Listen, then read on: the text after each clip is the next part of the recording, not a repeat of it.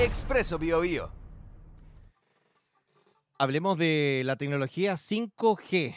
Eh, ¿Se viene o no se viene? ¿Ya, ¿Ya la vamos a tener o no?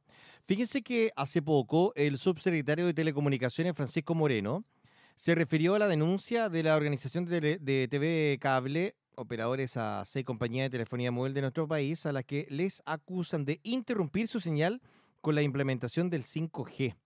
¿Qué es lo que dijo el subsecretario? Aseguró que están en contacto con las empresas y que se ordenó una investigación para comprobar si es que efectivamente existe esta interrupción, por lo que esperan resolver este problema pronto, a la brevedad. Eso dijeron desde Movistar y desde Entel.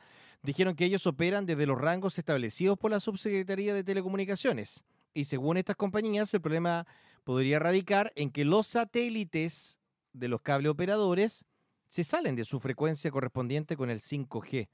¿Qué es el 5G? Probablemente hay auditores que dicen, ¿qué están hablando? He escuchado tanto 5G. ¿Qué es esto de 5G?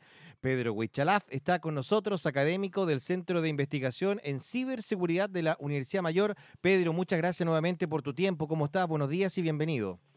Muy buenos días, Rodolfo. Bueno, qué bueno que estemos conversando este tema que se está popularizando, pero también hay que explicarlos con manzana y perita a las personas que no son técnicas, porque al final son los usuarios y finalmente tienen que saber eh, en qué consiste esta tecnología nueva. Es así, tal cual. ¿Qué es 5G? Mira dónde vamos a partir. Sí, mira, 5G es una sigla que significa la quinta generación de, de telefonía móvil o de transmisión de datos móviles. ¿Qué significa eso en la práctica? Que es la transmisión de datos por vía inalámbrica, es decir, usando el espectro radioeléctrico, que es el aire. Lo que sucede es que todas las frecuencias, todas las ondas inalámbricas, digámoslo así, eh, están en el aire y para que no choquen entre sí se ordenan en determinados como carriles. Es como si fuera una autopista y hay una autopista, por ejemplo, para emergencia, hay otra autopista para camiones, hay una autopista para autos y eh, es el Estado, a través de la Subsecretaría de Telecomunicaciones, quien determina cuál es la autopista, qué tecnología va a transmitir por ahí y quiénes tienen derecho a utilizarla. Entonces, por ejemplo, la radio, Radio Bio, tiene una frecuencia específica y solo se puede transmitir radio. No se puede meter en ese carril, por decirlo así, otro tipo de tecnología como Internet, por ejemplo. Ahora, el problema que tú estabas comentando que no tan solo está ocurriendo aquí, ojo, sino que también hay una discusión en Estados Unidos entre el 5G y los aviones, es porque eh, allá están muy cerca los carriles y como que a veces las ondas chocan entre sí y generan interferencia.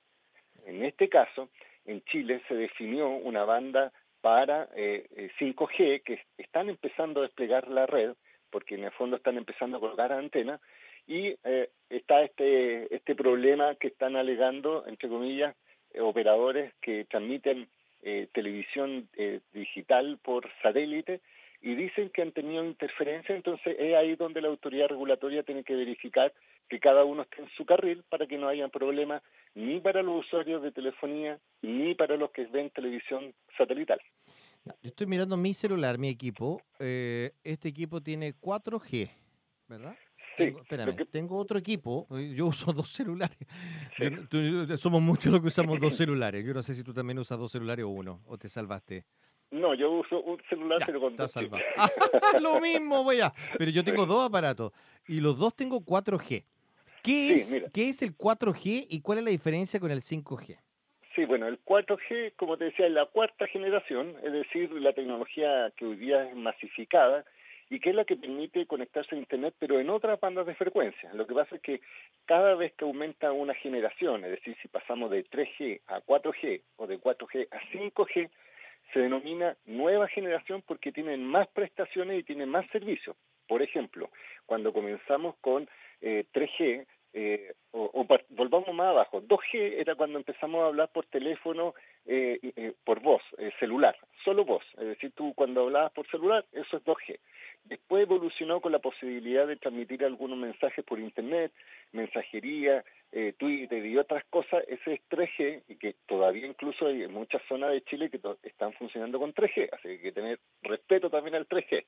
Después viene el 4, g que es ya la tecnología que hoy día implementamos, que nos permite navegar con mejor velocidad. Eh, podemos hacer videoconferencia, podemos hacer Zoom eh, y otros tipos de conectividades pero el 5G supuestamente permite mejor velocidad, pero menor latencia, eso significa menor tiempo de respuesta y además está considerado para más dispositivos. Por ejemplo, cuando nosotros vamos a un estadio o, en el año nuevo, típico, que eh, uno satura la antena porque hay mucha gente conectada con una sola antena, por ejemplo en el estadio hay, hay tres antenas y tiene que eh, juntar mucha gente y la conexión baja. El 5G va a permitir que se multiplique la cantidad de dispositivos conectados a la misma antena entonces lo hace más eficiente, pero está en distintas frecuencias. Pero para conectarse al 5G, al igual que en su momento lo tuvimos que hacer con el 4G, nuestro dispositivo tiene que ser apto para, para en este caso para 5G. Es decir, los, los, celulares tradicionales, los que hemos comprado antiguamente, y eh, probablemente no van a funcionar con 5G porque no tienen la capacidad de recibir esa tecnología. Y si tú compras un teléfono que sí tiene 5G que hoy día son de alta gama, es decir, son teléfonos bastante caros, también tienes que ver otra cosa, que la compañía a la cual tú tienes el chip, digamos, insertado, también opera en 5G y tienes que estar en una zona 5G. Es decir, hoy día se están empezando a colocar alguna antena, pero todavía queda mucho trecho, entonces por eso hay mucha gente que dice, oye, tengo un teléfono celular 5G, supuestamente estoy en una compañía 5G y nunca capto 5G. Y eso es probablemente porque no está en una zona donde haya este tipo de cobertura. Ya, eh, se han hecho pruebas ya eh, en Chile, partieron en algunas comunas del sector oriente de la capital hace ya un tiempo atrás, esto ya comenzó. Entiendo que fue la empresa Entel, si no estoy eh, equivocándome. Sí. Entel, ¿verdad? Porque estoy ocupando mi memoria y a veces mi memoria falla. Me parece que fue Entel. Em, y apareció la empresa Zapping, que ya es conocida por mucho y que ofrece muchas cosas Zapping, no solamente televisión. Y ellos ya decían en su momento, atención, estamos teniendo problemas cuando se empezó a esto a experimentar y hacer las primeras pruebas en nuestro país. Y desde entonces hasta ahora solo hemos escuchado eso, interferencias por allá, por acá, tú lo has explicado. ¿Cómo se corrige esto finalmente?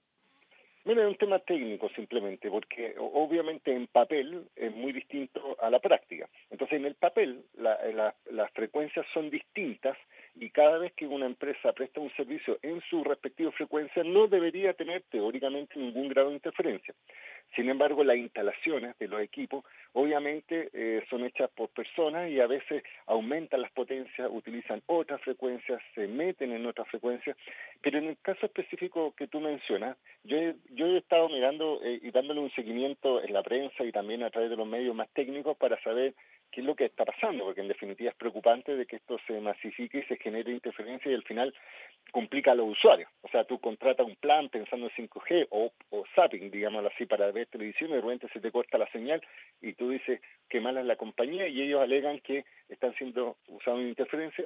Pero en ese caso específico, por lo que yo supe, cerca del, del, del centro, del nodo donde está esta empresa que distribuye la señal, había una, una antena de otra compañía que estaban empezando a instalar 5G y eso parece que está eh, teniendo problemas. Entonces, técnicamente lo que tienen que hacer es corregir para que las cada frecuencia estén por su lado.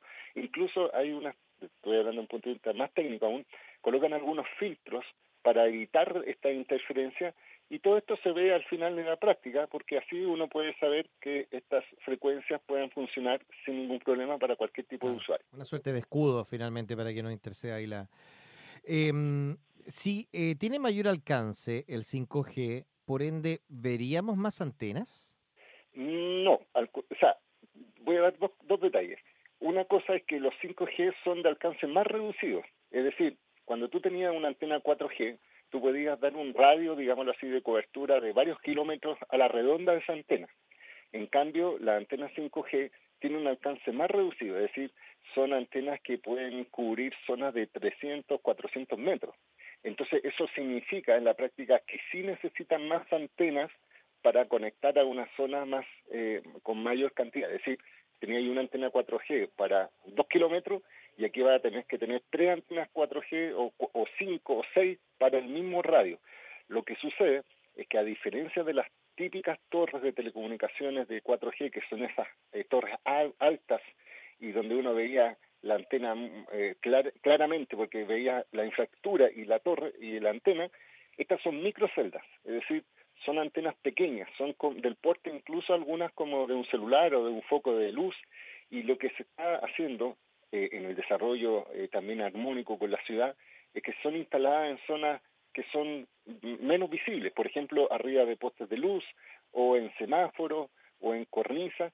Entonces, en el fondo, teóricamente son más antenas, pero son menos invasivas desde el punto de vista de la infraestructura, pero se necesitan más para cubrir el mismo área. Por eso el desafío de la empresa es doble.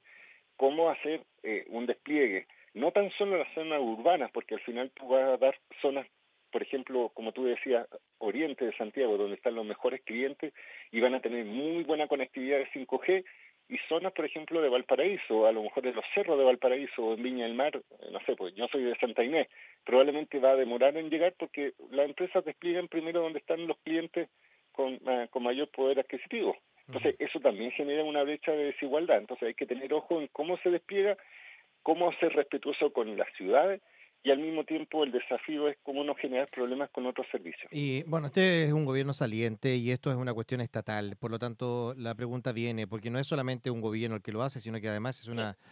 Eh, ¿Cuándo deberíamos tener 5G en todo el país entonces?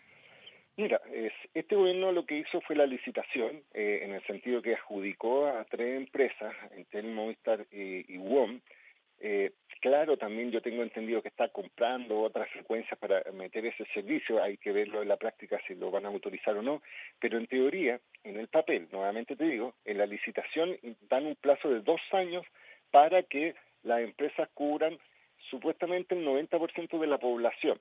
Eh, hay que pensar eh, que es muy distinto el porcentaje de población al porcentaje territorial. Pues. Porque, por ejemplo, la región metropolitana concentra el 60% de la población.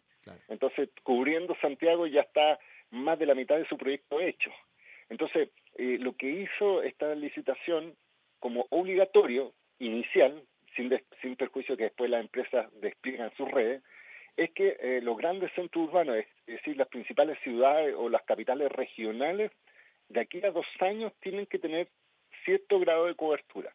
Después aumentarán a zonas de bajo ingreso o a zonas más rurales, pero eso va a estar entregado al mercado, es decir, no a una obligación con el Estado, digámoslo así. Entonces, por eso yo creo que hay que tener mirada en esta administración que se viene en la correcta implementación y fiscalización y promoción de que esta tecnología no tan solo llegue a los grandes centros urbanos o a las zonas eh, con mayores ingresos, digámoslo así, sino que también se concentre en aquellas zonas eh, que probablemente tienen menos ingresos, pero también necesitan disfrutar de tecnologías como este para su servicio. Eh, estamos frente a un momento donde vamos a experimentar un cambio de tecnología más acelerado que en otras décadas. ¿A qué voy? Eh, si antes teníamos cámaras de televisión que pesaban 12 kilos y más sobre el hombro para poder llevar adelante y nos poníamos una mochila en la espalda para que la señal llegara con desfase, el famoso delay, hasta la central y de ahí reproducirla a los televidentes, ahora con un celular y con 5G, con un aparato que cabe en mi mano, yo puedo hacer lo mismo, tener una mejor tecnología, una mejor resolución incluso de imagen. ¿Vamos a vivir eso? ¿Estamos experimentando eso? ¿Ya estamos en ese presente? Sí, porque hay que pensar que efectivamente la tecnología se optimiza pero eso significa que también tienen que sumarse todos los componentes. Es decir, tu día, por ejemplo, tiene un teléfono eh, normal y, graba en 4K, que es una alta definición, pero la, la cantidad de, por ejemplo, si tú grabas un minuto de tu celular con calidad estándar, empezará a un mega, digámoslo así. Si tú grabas un minuto en 4K, probablemente eso pese más de 500 megas, es decir, 500 veces lo que antes eh, grababa en calidad estándar. Y eso implica que necesita un buen ancho de banda, es decir, buena conectividad para transmitir esa información en forma simultánea, para que no se degrade ni se corte la señal. Y eso implica también que haya dispositivos conectados con esa frecuencia y en zonas de cobertura. Entonces, siento que va avanzando hacia allá, pero hay que pensar también, y hay que decirlo claramente, el 5G no está tanto pensado en personas, es decir, no está hecho para que las personas vean YouTube en mejor calidad o, tu posteo en Facebook sea más rápido, porque en definitiva casi es imperceptible entre 4 y 5G la velocidad, digámoslo así, sino que está hecho para dispositivos, es decir, el Internet de las cosas, aquellas cosas que se conectan a Internet. Por ejemplo, hoy día tu celular se conecta a internet, de repente hay relojes inteligentes, están los, eh, por ejemplo, los juegos de play, después los televisores, después al día se están sumando cámaras de vigilancia, se están sumando, no sé, pues, eh, lavadoras, refrigeradores. Entonces, cada vez que se aumentan los dispositivos, requiere conectarse a una red más eficiente porque es como el router de tu casa. Tú tienes un router, se conectan, no sé, por 5 o 6 dispositivos, tu notebook, tu teléfono, y si aumenta la cantidad, se va a generar como un atochamiento en tu equipo, a menos que cambies el router a uno que sea más moderno y que permita más dispositivos. Perfecto. Esto es lo último y es un poco más técnico, pero te lo pregunto igual, tú sabes bastante sobre esto. Bueno, las radiofrecuencias generan armónicos, ¿verdad? O sea, subfrecuencias parásitas. ¿Va a ocurrir lo mismo con el 5G? Sí, o sea, en el fondo es el, el, desafío, obviamente, es eh, implementar tecnología que sea, por ejemplo, eh, genere eh, buena conectividad, que permita la, la, implementación de varias tecnologías y también sea cuidadoso con el tema de las radiaciones, por ejemplo, con el tema de salud. Por eso también hay toda una discusión respecto a que, a que el 5G podría generar algún problema en la salud, pero al menos yo me quedo con el principio precautorio que aplica Chile, en el sentido de que limita, la, la, la, en este caso, la, potencia máxima de la antena, y aplica los estándares más estrictos en Europa y además la OMS, que la Organización Mundial de la Salud, ha, ha mencionado al menos que según los estudios preliminares, porque en el fondo estos también hay que ver los estudios concluyentes en el tiempo, y esto es una tecnología muy reciente, señala que están en la misma nivel que las tecnologías tradicionales y que en teoría eh, no hay eh, evidencia de que generen problemas a la salud sin descartarlo absolutamente, pero en el fondo hasta este momento eh, esa es la, la, lógica y es lo que se está aplicando. Y el menos en Chile responsablemente yo siento que está aplicando estos estándares máximos de potencia y que da eh, garantía, cierta garantía de que en definitiva eh, estamos dentro de los estándares internacionales más estrictos para evitar posibles problemas de salud. A menos que la evidencia nos diga después otra cosa. Pedro, te agradezco mucho. Ah, gracias por la conversación de esta mañana. Un abrazo grande. No, muchas gracias a usted. Luego. Chao, gracias. Pedro Huichalaf, académico del Centro de Investigación, es subsecretario, ex subsecretario además de Telecomunicaciones del primero, segundo gobierno, del segundo gobierno de Michelle Bachelet. Ahí está. Eh, él, es, además académico del Centro de Investigación en Ciberseguridad de la Universidad Mayor. Ese sonidito que escuchábamos recién